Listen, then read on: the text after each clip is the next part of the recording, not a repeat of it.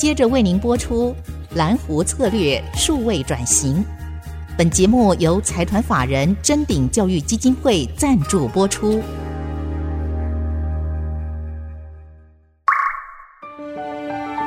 蓝湖策略数位转型，让主持人简真富与您提升决策品质与产业升级，掌握先机。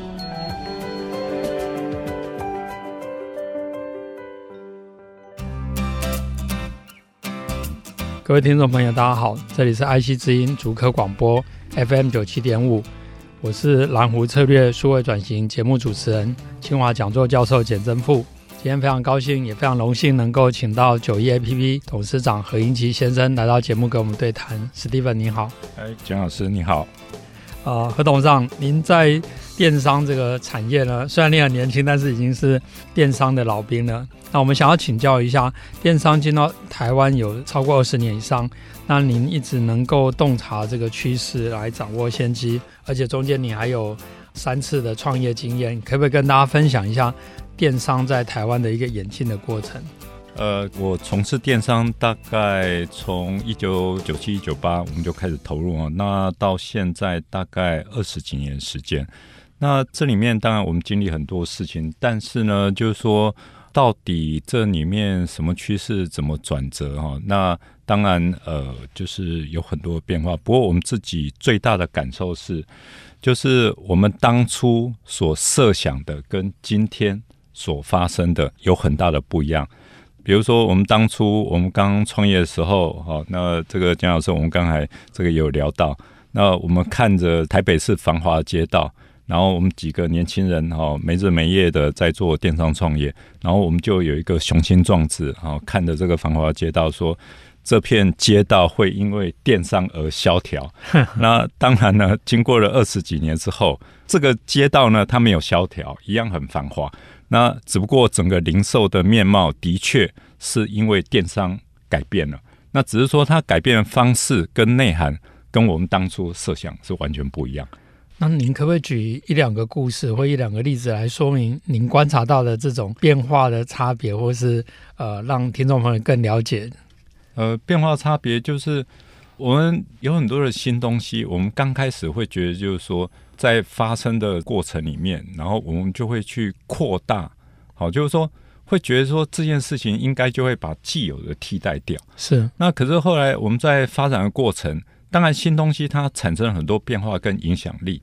那就好像水一样，它如如果像电商，我觉得说有一天它就会变成零售的标配，然后各行各业甚至都会用到。那变成那样的时候，它其实它已经渗进去了。那也就是说，它并不是把既有的把它干掉、把它替代，而是呢跟既有的融合衔接，然后产生的。新的也许不只是物理，甚至是化学的变化。嗯哼，那这是我们看到。然后，如果要讲比较近的例子，就是我们在网络互联网，就看得到，就是说，哇，这个当初二十年，然后我们觉得互联网绝对就可以把这个世界翻天覆地。好，那我们就说，哎，只不过它翻天覆地的方式跟板墙不一样。那我们现在区块链来了，那区块链其实我们最近也去做了很多的参与观察，然后讨论，我们也去参加很多论坛。那我们也看到，就是说很多年轻的这些区块链的创业者，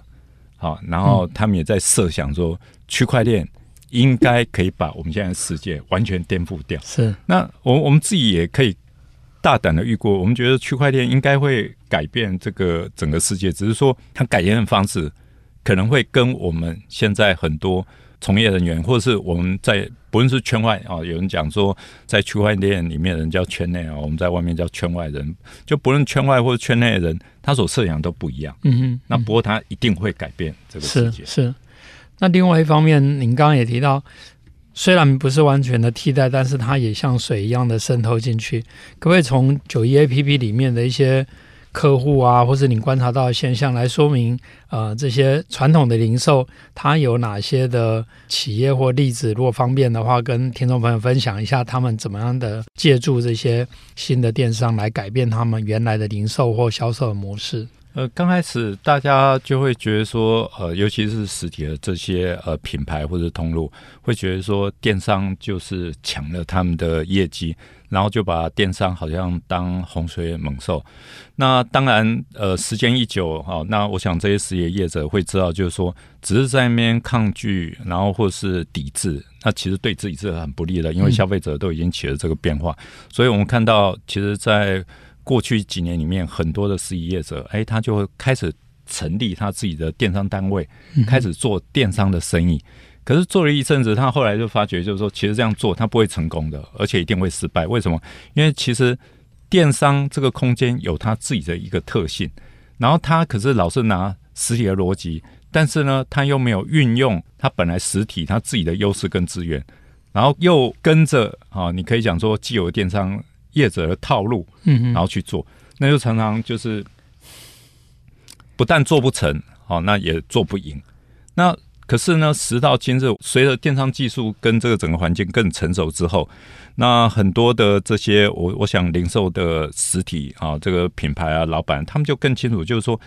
这样做不是办法，所以他们现在开始调整一种做法，就是他把现在。很多你可以讲说，这些我们实体的既有的核心资源跟优势，把它提炼出来，然后提炼出来呢，再加上电商的翅膀或者数位翅膀，然后加成下去，其实它很快的就可以产生效益。我们刚才讲这些过程，就可能跟现在大家讲数位改革、数位变形啊，这个整个过程会蛮类似的。所以加上这个，您刚刚提到数位的翅膀的过程里面，当然九一 APP。也扮演非常重要的角色，特别是最近您，我看到您的分享里面提到说，在疫情底下，九一 APP 也去整合一些实体的啊，像餐厅啊等等，然后让它各种消费的场景、会员的数据、系统的串接都可以做得更好。可不可以就这样的例子跟大家再分享一下？是。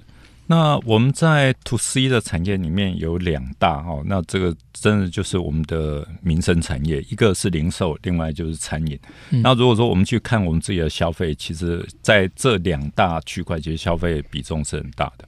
然后我们在这个餐饮这个产业，其实我们看到的状况跟几年前的零售业的状况其实是蛮像的，就是说，因为数位的浪潮来了，那因为消费者哦，他已经。横跨这个实体跟数位的空间，那所以如何运用，比如说我们既有的这些实体的优势服务，再加上数位这些工具，那便是大家所有的课题。只不过我们在零售业看到的是，大家在用很多的这些企业主或者品牌，他们在采用这些数位的工具，那现在还是处于一种你可以讲说比较。碎片或是分裂的状况，好，那比如说它点数，它可能采用一个点数系统，然后通讯一个系统，然后另外还有其他系统，然后再加上它自己的餐饮管理系统，所以就会变成很多的餐饮业，它虽然在做数位化，可是它做了数位化之后呢，它其实它面对更多的挑战，因为一个客人来了，他可能在不同的管道，好，那可能是实体，还是说任何之一的啊。数位通道的一、数位通道二进来的，他都没办法把它整合跟统一。那接下来，他当然就是说，对于客人也很困扰，对于品牌很困扰。就是说，那这个人呢，他到底是谁？那他到底，比如说，在我们这个餐饮里面，他到底有哪些消费行为？然后消费行为产生的，可能是我要给他的优惠点数。优惠券等等，那这些就是通通都不串联，嗯、所以这个对大家就是一个很大的问题。那这样的问题，其实在零售业几年前大致也是处于这种状态。嗯、好，那我不晓得原因啊，但是感觉是零售业的数位化跟科技化走得比较快一点。好，那因此在这方面的整合，好，那我们在产业里面，在零售业这一部分，我们就发觉它很快速的就把它整合起来，然后很多。的客户现在，比如说，哎，一个消费者进来，哈，他不论在这个 Omni Channel 或是 Multi Channel，不论是哪个 Channel 进来，他可以辨别、识别、累积他的消费行为。那接下来再给他相关优惠，然后这个相关优惠进去产生新的行为呢，全部都可以记录起来。那因为这些更多的数据的运作，它就可以更强化它的数位关系。那接下来在餐饮业，其实它也需要这个东西，前端数位工具应该整合起来。那整合起来后面应该有 CDP 啊，哦，客户资料管理中心啊、CRM 啊、客户资料管理啊等等，然后让任何一个消费者，不论哪个通道进来，你都有办法识别它，然后做好相关的服务，然后你给它相关优惠，都可以把它连接在一起。所以九一 APP 我们在切入餐饮业来讲哈，当然因为我们的过往的主场优势，我们在零售，当然我们也不单是自己做，我们跟很多服务商联合。那我们进到餐饮，我们也跟现在台湾最大的定位系统服务商 Inline 哦，我们有做策略结盟。因为餐饮这个领域它还是很广的哦，然后除了定位，当然还有 POS 啊，以及后台这个厨房这一管理。那可是，在会员管理。好，比如说这些 CDP 啊等相关整合，那九 APP 就已经做好，所以我们就跟这几个服务商迅速串联，然后我们整合一个 solution，然后就可以解决好你从客户端的问题、消费者的问题，好，然后全部都把它衔接起来。这个大概是我们现在在餐饮业做的事情。所以九一 APP 也是非常精准的定位在整个产业价值链的一个利基的位置，而且提供了很多整合的工具。那我们广告之后，我们再回来蓝湖策略数位转型。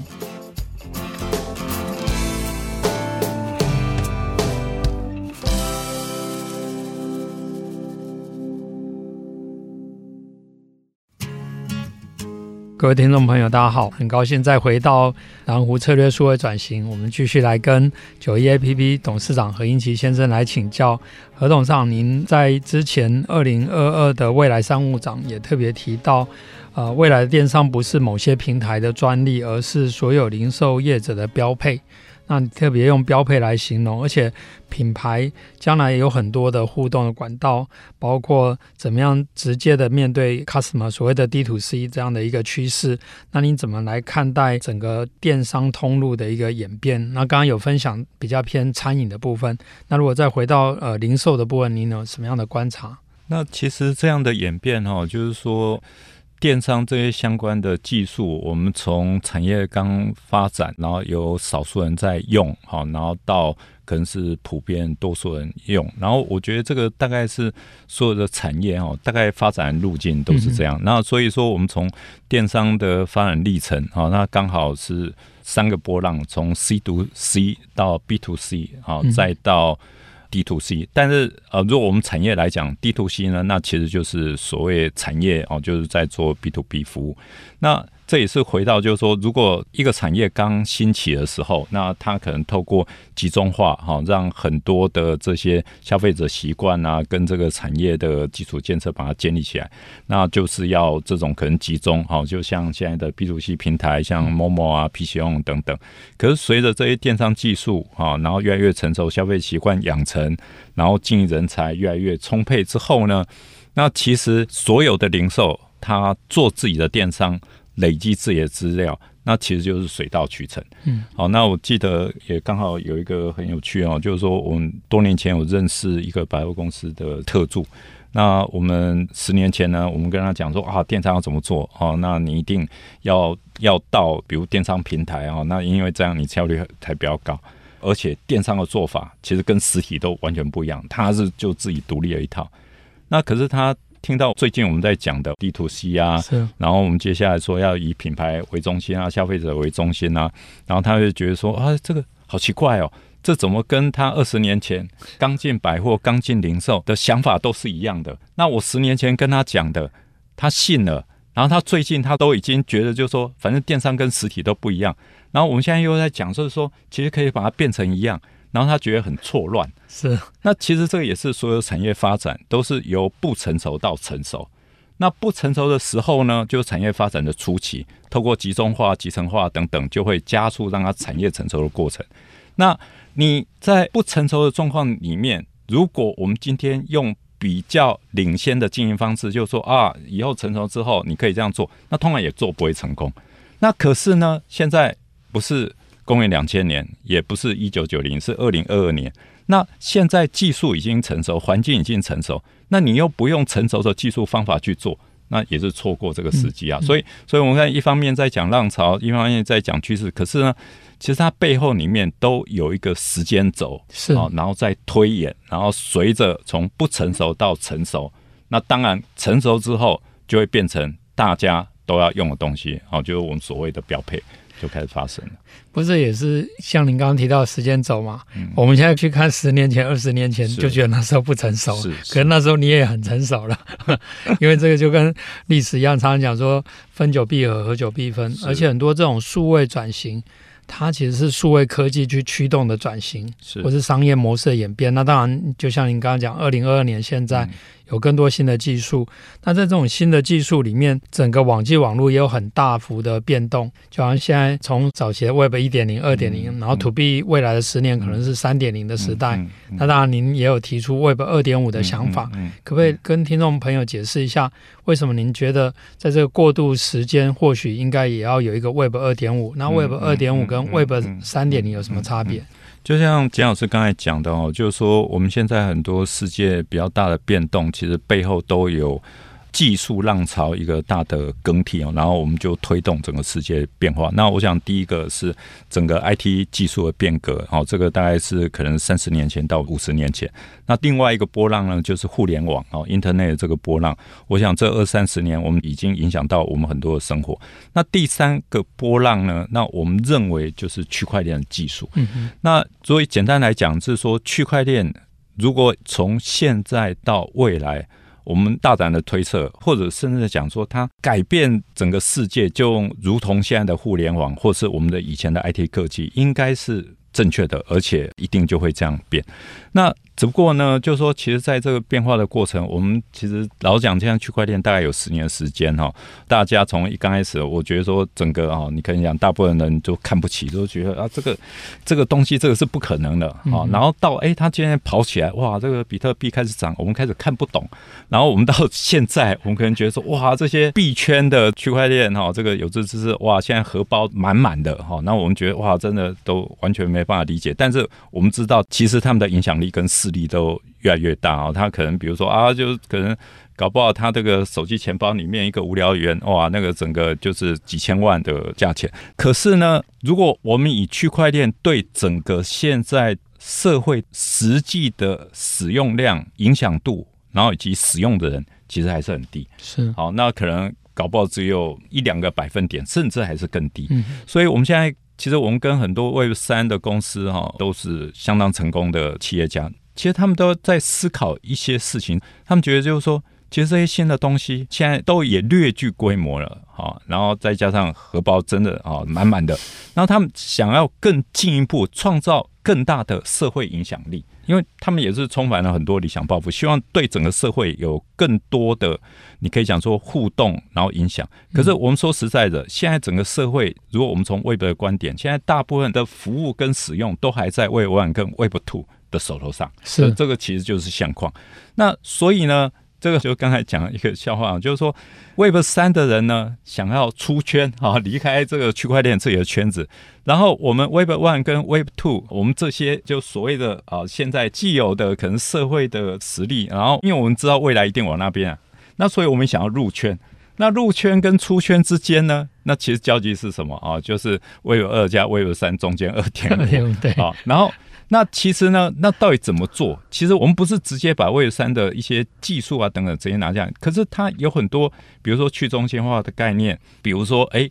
它很多的数据应该是回归是属于使用者的哈，然后这些概念，那有一些最好的概念，我们直接用最快速的方法就把它融入我们 Web Two。的交易或者是消费场景或者使用场景里面，其实这个整个串联就开始发生了。老实讲，现在很多的交易所，它也不是百分之百哈，就全部 follow Web 三的好交易逻辑跟它的游戏规则哈。然后它里面它也有运用一些所谓的集中化的运算，那主要是什么？诶，更方便它的使用者，也扩大它的使用量。那这样的概念，我们后来发觉，哎，其实这个也不是哦，就是说我们自己在提。最近这一两个月，我们也看到，像世界上现在很多知名的流行名牌集团哦，像 LVMH、Burberry、Gucci 啊等等。嗯、好，那因为这些时尚品牌，他们对于拥抱这些新趋势、新科技都是非常积极。那他们也在，比如说哦，超级 VIP 啊，然后用 NFT 啊来发售。可是，在实际应用的场景，因为现在比如说我们光是一个钱包的使用。哈，就是所谓的 Web 三的钱包使用，然后再加上这些，哎，这样挂进去，对于现在可能已经对技术很熟的，可能用起来很方便。可是对于大部分的人，好，那尤其可能是呃名牌的爱用者，会觉得说这个只能使用界面，这个实在落差太大，真的很不方便，然后也不直觉。那所以他们讲的事情也是在讲这件事情，是说其实很多 Web 三好的概念，他们都把它应用，但是呢，直接在 Web Two 的应用就直接把它让它发生。嗯、那所以像那一些人，比如说呃这些品牌的领导者啊，或者是他们的这些技术长啊，他们也在讲一件事情，其实跟我们这边说的一样，哎，他们也在提 Web 二点五。是啊，因为他们就需要一个交集，哦，然后这个才是现在的一个主流。是就是说，我们知道趋势在那边了，可是应用在这边，那如何让这件事快点发生？那甚至他们在讨论这件事情也很有趣哦。然后有人就问他们说：“那 Web 二点五会不会成整个未来讨论的热点？好，或者是社会趋势的主流？”是。那他们其实我觉得讲的就蛮精确的。他们就讲说，其实会不会成为趋势主流热点？他们并不关切。嗯，他们关切的是说。怎么样才能够解决我们现在品牌的问题、企业的问题、使用量的问题？好，那也许外面人不这样讲，他们觉得没有关系。但是其实我们产业内大家都是这样做，所以，我们我们看起来这个应该是全世界各个地方大家都都会知道，